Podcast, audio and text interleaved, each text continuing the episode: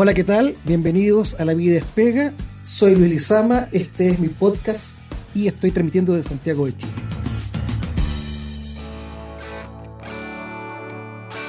Viernes Negro, Octubre Chileno, Estallido, Revuelta, Despertar son los nombres que se le ha dado al conjunto de hechos que comenzaron a producirse a contar del 18 de octubre de 2019 en todo nuestro país. Hubo protestas pacíficas, multitudinarias y también múltiples actos violentos focalizados, saqueos, destrucción de espacios públicos y privados, fueron vandalizados, inmuebles que constituyen patrimonio nacional, etc. Estos hechos provocaron una severa crisis política que en parte superó gracias al acuerdo por la democracia y una nueva constitución firmado en noviembre del año 2019. Para hablar del 18 de octubre hemos invitado al arquitecto y magíster en desarrollo urbano, Iván Poduje, quien escribió el libro Siete Cabezas. En mi opinión, una de las más lúcidas interpretaciones sobre lo que ocurrió en nuestro país hace exactamente dos años. Iván, gracias por haber aceptado esta invitación. Muchas gracias a ti por invitarme. Eh, buenas tardes, que estén muy bien. Bien, pues vamos a partir derechamente con una, con una pregunta que nos, nos parece muy relevante, ¿no? Al comenzar el estallido, el 18 de octubre del 2019, decidiste salir a recorrer la ciudad de Santiago en bicicleta y con una cámara fotográfica para capturar las imágenes, eh, para capturar en imágenes cómo grupos de personas se enfrentaban a la fuerza pública y destruían espacios públicos y privados. ¿Cómo escribirías los hechos que presenciaste y los cuales dejaste testimonio en fotos publicadas en tu libro? Sí, primero eh, no fui en bicicleta, no ando en bicicleta, fui caminando y, en buses y en lo que se podía de metro. También me movilicé en colectivo, estuve cuatro meses y lo que, bueno, lo que pude ver fue básicamente un escenario de, mucha destrucción, de mucha violencia, de mucha rabia, de una ciudad golpeada y muy polarizada eh, en varios puntos de la capital eh, de Chile, aproximadamente 25, y quedaron registrados en el libro en fotos y también en el relato que hago de cómo fueron dándose los hechos en esos cuatro meses de noviembre hasta, hasta febrero aproximadamente. Según tu opinión, los orígenes de estallido no son estrictamente políticos, ni tampoco sociales, ni tampoco económicos, sino que se deben eh, a desentendido en clave urbana, mal diseño y ejecución del Transantiago y una ciudad segregada y fracturada. ¿Nos podría explicar tu tesis respecto de esta explicación del estallido? No, lo que pasa es que, claro, mi especialidad es el urbanismo, la arquitectura, entonces nosotros, en particular yo y la oficina donde trabajo, hemos estado 30 años eh, trabajando en las ciudades, entendiendo cómo funcionan, haciendo proyectos para, para mejorarlas.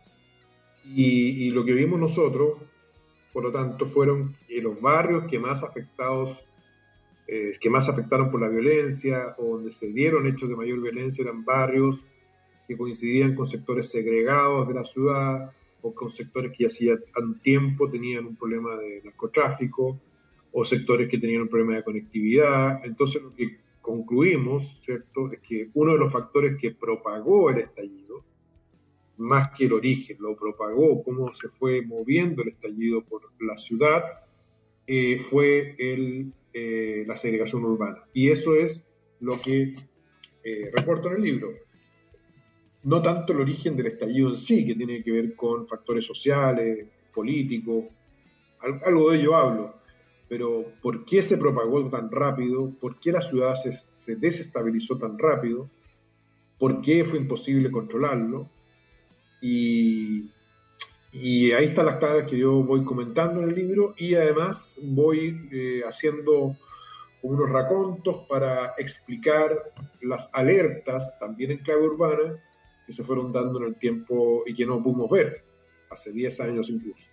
Sí, pero, pero un elemento que parece clave en, en, Siete Cabezas tiene que ver con el Transantiago, o sea, el mal diseño de una política pública que se implementa a fines de, de la primera década del siglo XXI y que provoca malestar entre la población, que genera aumentos de los tiempos de, digamos, de distancia entre la casa y el trabajo, ¿Esa no, es también una, razón que explica el estallido? Esto de sentirse parte de, un, de, una sociedad en la cual hay personas que quedan definitivamente excluidas o fuera, o fuera del sistema. Ah, vamos a una pequeña introducción. Las ciudades se segregan, se autosegregan, las personas que tienen más dinero viven en barrios más acomodados, con, con mejor conectividad, con más seguridad.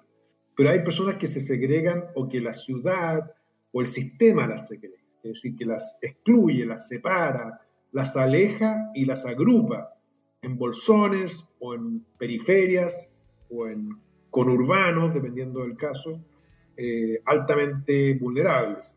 Lo que ocurre con la segregación, por tanto, es que para las personas que viven en esos barrios cuesta el doble salir adelante. Y además se produce un fenómeno que es la invisibilización que es muy jodido, que es que los problemas de las personas que viven en barrios segregados empiezan a ser eh, invisibles a la opinión pública. Balas, balazos, asesinatos, violencia intrafamiliar. Lo que hizo el Transantiago fue, al fallar en su transporte, el Transantiago era un sistema de transporte que buscaba transformar toda la red de recorridos de, de buses y de metro, estuvo tan mal diseñado que al implementarse fracturó la ciudad. Quiere decir esto que alargó los tiempos de viaje. Y al alargar los tiempos de viaje, profundizó la segregación de los sectores más eh, excluidos. Y al profundizar la segregación, las patologías que la segregación genera se acentuaron muy rápidamente. Y eso duró del 2007 hasta el 2011, 2012 de forma crítica, con tiempos de viaje que eran el doble de los anteriores, con transbordos, eh, con problemas para pagar la tarjeta, problemas para ubicar el paradero. Es un desastre. Y la conclusión nuestra es que ahí parte, eh, si bien el malestar es un fenómeno largamente estudiado, en clave urbana, el libro mío es en clave urbana, ese factor yo lo veo como el origen del problema que viene a reventar ¿cierto? El 2019, 12 años después del Transantiago. Iván, una, una pregunta en el mismo sentido, porque claro, tú nos planteas de que hay explicaciones que están más allá de, cómo se organizan las ciudades o cómo se segregan a determinadas personas. Eh, yo te preguntaría ahora, eh, en tu libro tú planteas soluciones respecto a ello y dice, entre ellas, por ejemplo, el tema de que hay disponibilidad de, de inmuebles que son propiedad del Estado, que están subutilizados, y que podrían ser destinados a, la construcción de viviendas sociales con espacios, con áreas verdes que puedan permitir una mejor calidad de vida. ¿Cuál es, cuál es la manera que debería avanzar, digamos, una, una ciudad por recuperar estos espacios que están subutilizados y cómo logra generar también inclusión para estos sectores que, en definitiva, han, han sufrido en carne propia las desventajas de, claro, la integración, pero a través de políticas públicas que no, no han sido satisfactorias. Lo que pasa es que las políticas públicas en general son, sobre todo hoy día en Chile, políticas de, de grandes transformaciones. Son políticas de, de cambios de modelo incluso, o de reformulación del modelo económico, del modelo productivo de Chile. Entonces es una discusión que va a una altura de, no sé, 4.000 o 5.000 metros de altura. Pero a nivel de tierra, a los 2 metros de altura, todos estos problemas cotidianos no se resuelven con esa discusión, tienen otra velocidad. Entonces lo que ha pasado en Chile es que toda la energía de los políticos se ha ido a la discusión macro y se ha abandonado la discusión más local, la discusión del transporte, de la inseguridad, eh, de la vivienda, del acceso a la vivienda, de la pobreza. Y además, agregándole ese factor, tenemos un uso político de la violencia, que es una cosa nueva, que ha básicamente trabajado en dirección de debilitar las policías, debilitar la capacidad de reprimir acciones violentas por la policía, y por lo tanto, con eso lo que ha ido ocurriendo es que el Estado de Derecho, llamemos las barreras sociales, han ido corriendo. Si tú sumas esos factores, lo que tienes básicamente es una ciudad que, eh, donde el Estado no está presente, por lo tanto, lo primero que hay que hacer es recuperar la presencia del Estado en esos barrios. Lo primero. Y de la, hablamos del Estado como de, la formalidad, del Estado, de las empresas, de, de las fundaciones, de las universidades. Y eso pasa por ir al territorio y escuchar. Eso es lo primero que hay que hacer. Y nosotros tenemos hoy día políticos muy ensimismados en sus propias, en sus propios, en sus propias reflexiones, en sus propias ambiciones y muy sordos a lo que está ocurriendo en los barrios. Por lo tanto, lo primero es escuchar. Lo segundo es responder rápido a los problemas que ahí se están planteando. Para que tengan una idea, en Chile hoy día una familia se está demorando siete años en tener su vivienda propia. Si postula los programas habitacionales del Estado, que cubren un monto que va hasta los 60 millones de pesos chilenos. O sea, esos son, si, no me equivoco, con dólares, eh, son 7 mil, 8 mil dólares. Sobre ese monto, sobre ese monto es privado. Ahí se demora 10 años. Entonces, hoy día lo que tú tienes es que las familias más vulnerables se demoran 7 y las familias de clase media se demoran 10 años en obtener su vivienda. Tú tienes que agilizar eso. Y ahí donde decimos nosotros, usemos los terrenos que el fisco tiene, que el Estado tiene abandonados, para construir 10.000 viviendas, 12.000 viviendas, 200 centros cívicos, 20 parques, para que la gente perciba ahora un bienestar en su entorno inmediato. En paralelo con esta discusión más estructural o macro, si tú quieres. Sí, bueno, tú en el clavo, porque efectivamente hay una suerte de fractura en la convención, según lo que, lo que dijo la, tercera el fin de semana, entre octubristas y novembristas en la, en la convención chilena, ¿no? Octubristas que estarían por mantener esta idea refundacional de Chile, esta idea de tener una verdadera revolución, ¿no? de transformación completa del país, de la estructura social, económica, política, un régimen parlamentario, un Estado plurinacional, eh, efectivamente cambiar las emblemas nacionales, eh, eliminar la, economía de, corte capitalista, avanzar hacia un modelo más bien centralmente planificado, en fin, ¿no? Y que dicen, bueno, hay que rescatar eso, ¿ah? la refundación del país eh, que, emergió con, el estallido, la revuelta, como, como le quieran llamar. Y que dicen, no, aquí el rescate es de este espíritu de, del acuerdo que permitió la salida política del conflicto. ¿Tiene alguna expectativa respecto de cómo podría resolverse racionalmente y sensatamente este problema entre quienes quieren refundar el país y quienes plantean la posibilidad de continuidad y cambio, creo yo? Porque no, no están planteando una, transformación a partir de, de, una tabla rasa.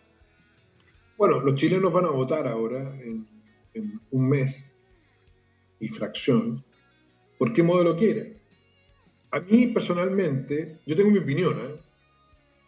Eh, pero creo que es irrelevante. A mí lo que me preocupa es que ambos caminos se demoran. Por supuesto que el primero se demora mucho más. Y yo creo que la gente no puede esperar. Lo que ha ocurrido en Chile es que los políticos le han dado un calmante a los problemas, eh, que es que la gente retire y gaste su plata de pensiones. Básicamente le ha permitido a la gente sacar sus fondos de pensiones para gastárselos. Y han hecho tres retiros ya de pensiones, cada uno un 10%. Y con eso la gente ha, ha tenido un bienestar inmediato.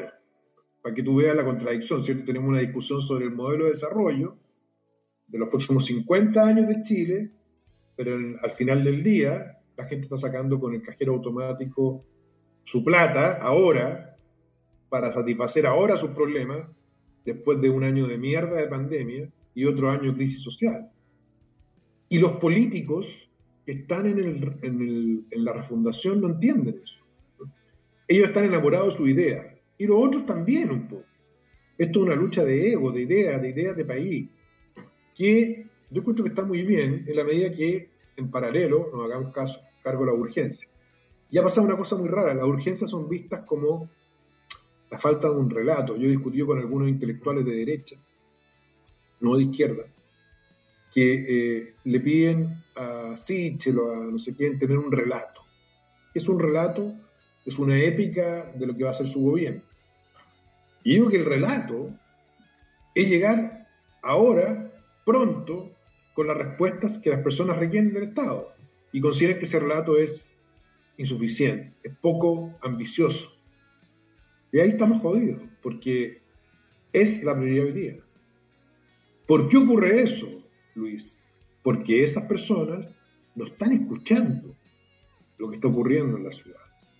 Y eso es muy jodido, cuando tú dejas de escuchar, porque te empiezas a crear una realidad paralela, te enamoras de tu realidad y eso revienta. La noche reventó, fuerte. Sí, eh, hay un tuit tuyo de hoy día, ¿no? En la cual tú dices, déjense pelear los políticos y denle solución a la población. Déjense de joder, váyanse a la cresta.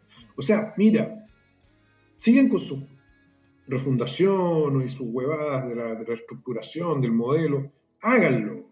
Tienen la convención constituyente, tienen dinero, pero en paralelo hagan lo otro. Eso es lo único que yo pido. Ahora están usando la violencia de lado y lado para decir que la izquierda es culpable, la izquierda dice que la derecha es culpable. Bueno, ¿y quiénes son los que más sufren con la violencia? ¿Dónde revienta la violencia? ¿Tú crees que revienta en los municipios donde viven los políticos o los intelectuales o los constituyentes. No. Los constituyentes más variados, pero los políticos intelectuales, los escritores, los columnistas, los actores, los artistas, vienen a una ciudad que no, donde la violencia no se vive, no se sufre. Sus hijos van a colegios donde no hay blindaje de balas. Entonces, esa es la segregación. Desde la izquierda a la derecha. Están todos segregados en Santiago. Están autosegregados. La izquierda y la derecha en los mismos barrios, en el mismo sector geográfico. Y eso explica muy, mucho del problema. Si a mí me, de verdad me, llamó la atención tu libro cuando tú dices, decidí recorrer la ciudad. Y es, esa es una decisión muy, muy fuerte, ¿no? Porque una ciudad que estaba en llama, una ciudad en la que uno corría peligro, en la que no había facilidad de transportarse, y que ahora me hace sentido lo que tú dices, mira, en realidad lo que hace falta es que la gente escuche, que vea por sus propios medios, ¿no? En forma personal, que, se aproxime a estos problemas. Y eh, claro, yo lo que veo en, tu, en tu palabra es mucho pragmatismo, ¿no? Decir, mira, está bien, esa discusión acerca del sueño, que se dé, pero en lo inmediato tenemos un conjunto de, problemas que hay que resolver. ¿ah? Esa, me parece a mí que deberías, es, lo que uno pudiera plantear como el consejo que da Iván Poduje a, para resolver los problemas de Chile o, intentar avanzar en resolver los problemas de Chile? O sea, absolutamente. Yo no sé si eso es el pragmatismo. Para mí es tener sensibilidad y compromiso y empatía con la gente que lo está pasando mal. Eh, lo que pasa es que hemos llegado a un nivel de sofisticación y, de onanismo mental donde cualquier huevada que no sea una mega reforma estructural de la derecha, de la izquierda o de lo que sea, es vista como una cosa menor. Y eso ocurre justamente porque esa reflexión se da en un entorno muy protegido, que es el entorno de la ciudad moderna, de, Providencia, de Ñuñoa, de Las Condes. Y en ese entorno, puta, todo funciona bien. Ahora, yo no sé si es pragmático, para mí era de todo sentido salir a recorrer la ciudad, no solo porque trabajo con la ciudad, pero cuando tú ves en la televisión que están incendiándose 10 estaciones de metro, que no hay ningún país en el mundo con una red de metro como la Santiago que haya tenido una destrucción de un 30% de su red. Ninguno, ninguno, ¿eh? ninguno. Es obvio que tú tienes que salir a ver, a mí me pareció tan natural. Y claro, eh, muy gentilmente el Premio Nacional de Periodismo, Ascanio Caballo, felicitó esa, esa idea, que es algo tan obvio pero porque eso te demuestra la locura que es que sea meritorio algo que es obvio, como salir a ver qué cresta está pasando en la ciudad para poder escribir un libro sobre el estallido en primera persona. Y, creo que eso es lo que ha hecho que el libro le vaya bien. Es una jugada, para mí, francamente, sentido común. Sí, lo que pasa es que cuando tú ves que hay una gran cantidad de libros escritos sobre el tema y con distintas aproximaciones, algunas muy sofisticadas, eh, otras que en realidad son increíbles. Tu texto tiene sentido porque efectivamente es sentido común, creo yo. ¿ah? Es sentido común decir, está bien, pero hay un problema que se manifiesta en lo cotidiano, en la, en la rutina, y además es posible una solución porque no se trata que el país endeude por los próximos 20 años, sino que es que utilice mejor bienes que son públicos, además, o sea, son de su propiedad.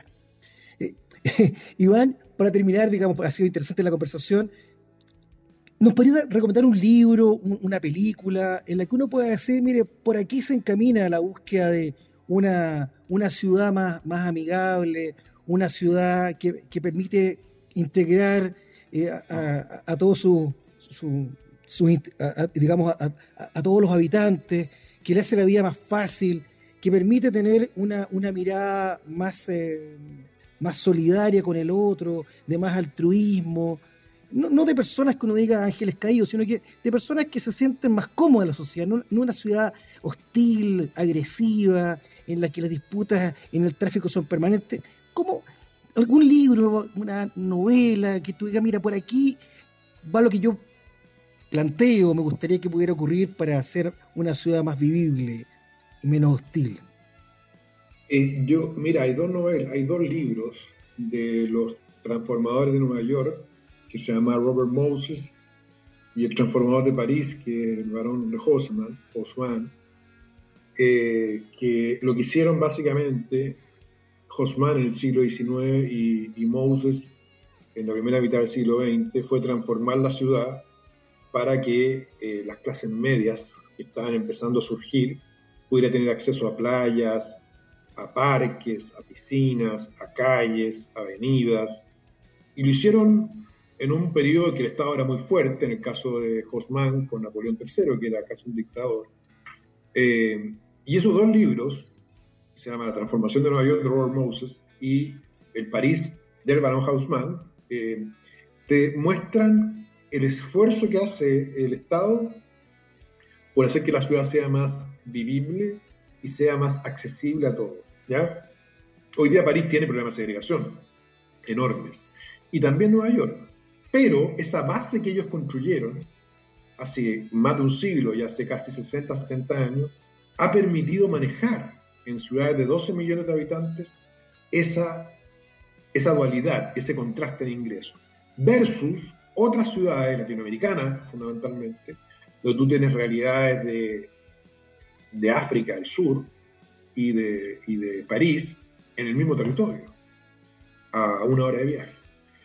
Y creo que Hosman y Moses lograron eh, hacerlo. Así que yo recomiendo ambos libros, son muy buenos. La transformación de Nueva York de Robert Moses y el, el París del Barón Hosman. Iván, gracias por tu conversación. Ha sido muy fructífera, muy, muy placentera y además ha entregado una cantidad de datos interesantes acerca de esta mirada del estallido desde un punto de vista eh, urbanístico, no en clave urbana. Así que gracias por haber aceptado esta invitación. Que estén muy bien, gracias por invitarme y un abrazo. Cuídense. Bien, muchas gracias. Eso ha sido todo por hoy. Hemos realizado un programa especial dedicado a los dos años del estallido. Hemos invitado a Iván Poduje a hablar justamente sobre su visión, su interpretación de, estos hechos desde el punto de vista de un arquitecto. Muchas gracias. Soy Luisama. Este es mi podcast La Vida Espega y estoy transmitiendo de Santiago de Chile.